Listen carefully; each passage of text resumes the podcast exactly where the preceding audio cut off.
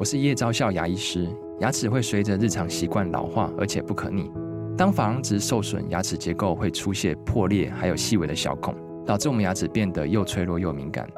这边我真心推荐贝欧尼修复牙膏，内含 BioHAP 成分，搭配正确的刷牙习惯，经科学实证，可在两周有效让牙齿再矿化，修复受损珐琅质的细微小孔。相关资讯及购买通路，请参考资讯栏连结。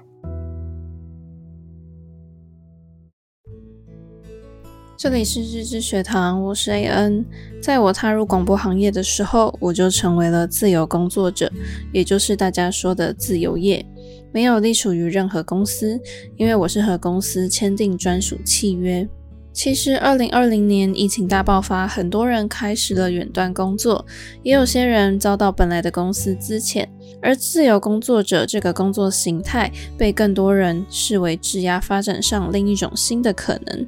越来越多人希望脱离办公室的束缚，朝九晚五的上班族生活，成为自由接案工作者。想到自由工作者，你可能会想到，是不是可以做自己有兴趣的事？工作时间很弹性自由，可以随时放长假等等。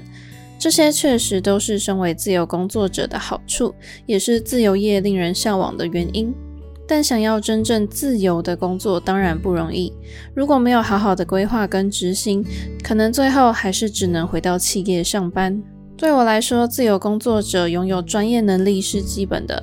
我们必须至少拥有一项擅长的技能，并且确定这项技能可以为我们赚到钱。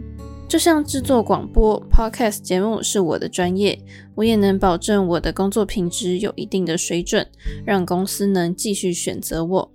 而成为自由工作者后，让我体认到时间管理是最重要的。因为没有主管会规定我一整天要做什么，所有工作进度要由我自己规划。因此，自由工作者需要具备良好的时间规划能力，确保工作能在进度上完成。而且，因为不再需要打卡上班，如果无法好好管理时间，可能会造成自己一整天都在工作。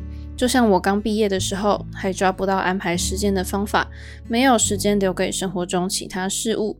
如果把所有时间消耗在工作上，反而让自己觉得很疲累。自由工作者必须善于规划时间，才真正可以享受自身优势带来的好处。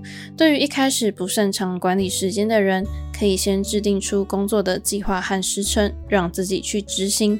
每个人一天都只有二十四小时，做得多不代表就是有效率，因为不是每一件事情都一样重要，每个工作都有优先顺序。每天先做完最重要的事，才能提高工作效率。你可以建立自己的任务管理系统，来帮助自己记录每个事件的进度及完成时间，自律的去完成工作，你才能获得真正自由的时间。希望对你们有帮助，我们下回见，拜拜。